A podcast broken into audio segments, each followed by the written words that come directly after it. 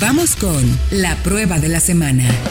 Amigos de Solo Autos Vaya Autología, ¿cómo están? Soy Fred Chabot y hoy tenemos un primer contacto con el nuevo Volkswagen Tiguan 2022. No es una nueva generación, se actualiza estéticamente, ven el nuevo frente, nuevos rines, pero sí recibe de serie para toda la gama más tecnología y sobre todo tecnología enfocada a la seguridad de conducción, con ayudas avanzadas. ¿Qué cambió? ¿Cómo se maneja?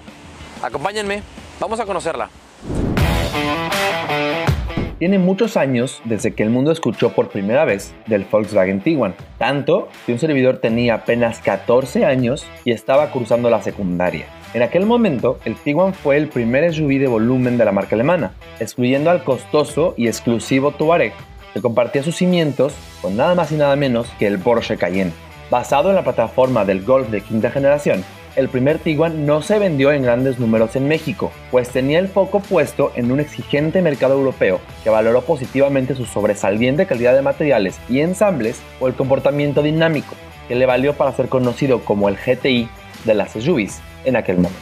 Pero en México siempre priorizamos el espacio, y ese modelo no era el más grande o amplio de su categoría. Así evolucionó a una segunda generación mucho más madura y familiar tanto que tuvo dos versiones, una corta, especial para producción y comercialización en Europa, y una más larga, con opción de tres filas de asientos y una enorme cajuela para las exigencias del público estadounidense, y que fue la que terminó fabricándose en Puebla para todo el continente en el 2018, y que ahora se actualiza para mantenerse competitiva en un segmento en el que pasó de ser la compra personal a la elección lógica para muchas familias, lo que es actualmente.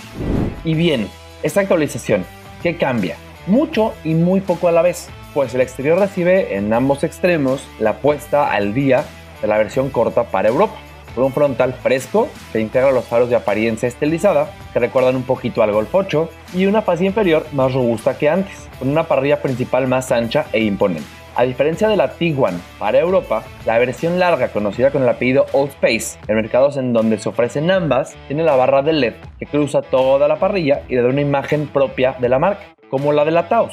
Los cambios en la parte posterior se limitan a un nuevo anagrama con el nombre del modelo y una defensa con un difusor más deportivo, con el simplificado logo de la firma en ambos extremos. En la versión de Redline que probamos en el lanzamiento en la Riviera Maya, sí que notamos cambios en el interior, comenzando por un volante de nueva apariencia y mandos táctiles para el climatizador, que son mejores ergonómicamente que lo que recordamos por ejemplo en su prima la Cupra Formentor pero no llegan a la facilidad de uso de los mandos con botón en la anterior Tiguan. Los materiales por dentro son en general buenos y quedan por encima de la media, pues más allá de los plásticos blandos en el tablero, los ensambles son sólidos, con componentes sin un acolchado en las partes bajas o en las puertas traseras, aunque con embellecedores laqueados en el tablero y puertas, de muy buena apariencia. Los asientos en esta variante son de un material similar al cuero, muy convincente, de buen soporte, de buen reglaje además, eléctrico para el conductor con memoria y con un acabado en dos tonos muy vistoso. Curiosamente se queda con la misma pantalla táctil de 8 pulgadas en lugar de dar el brinco a la interfaz Volkswagen Play con pantalla de 10, manteniendo la interfaz intuitiva y sencilla, Wireless App Connect y cuadro digital que va de serie en toda la gama. Sin embargo, el cambio radical para la Tiguan 2022 está en la tecnología aplicada a la seguridad, pues tomando como ejemplo a la Taos, todas las versiones integran ayudas de conducción como el control adaptativo de crucero, alerta de colisión con frenado de emergencia y, por supuesto, por ejemplo, monitoreo de punto ciego. En todas las versiones, interesante. Dinámicamente no hay nada nuevo, pues sigue el eficiente 1.4 TSI de 150 caballos de fuerza con caja DSG de relación.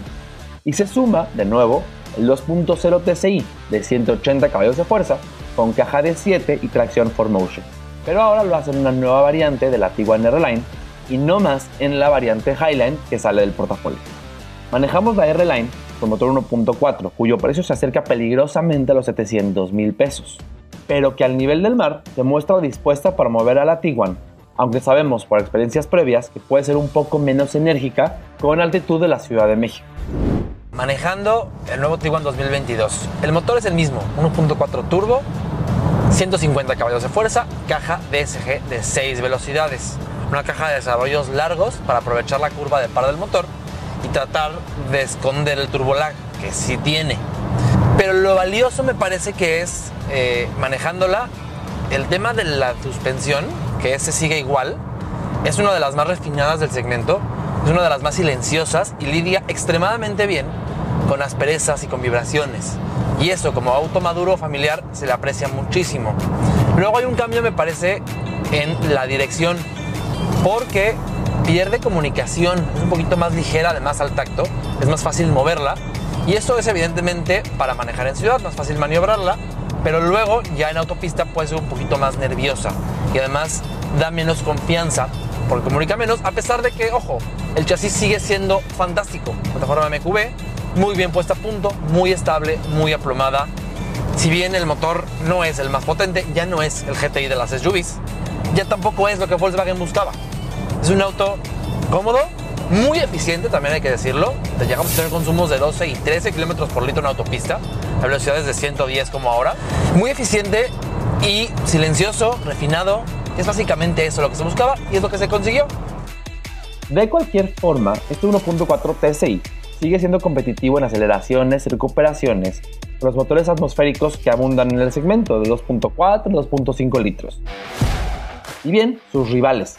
Es así como se logra un producto más maduro, aun cuando este nació relativamente hace poco, con una propuesta distinta y sin dejar atrás sus valores iniciales, pues sigue teniendo el diseño diferencial, un interior de primera mano y una propuesta tecnológica acorde a sus tiempos.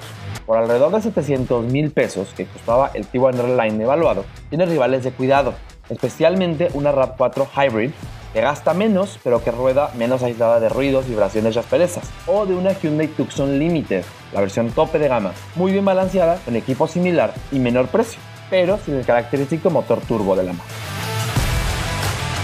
Finalmente podemos contemplar a una CX5, pues por el precio de la R-Line 2.0, incluso por el precio de esta R-Line 1.4, da y sobra para una versión Signature 2.5 Turbo, que tiene mejores materiales y un motor mucho más alegre, pero no ofrece en ninguna versión la tecnología de seguridad y conectividad, eh, asistencias, que se encuentran en todas las versiones del nuevo Tiguan.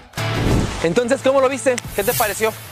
El nuevo Tiguan se actualiza, pero no es solamente un tema estético. Como ya viste, también añade eh, tecnología muy valiosa para el día a día. Y compite en un segmento peleadísimo. Está la RAV4, la Tucson, la CRB, la Sportage, la Escape. Hay de todos colores y sabores. ¿Tú con cuál te quedabas?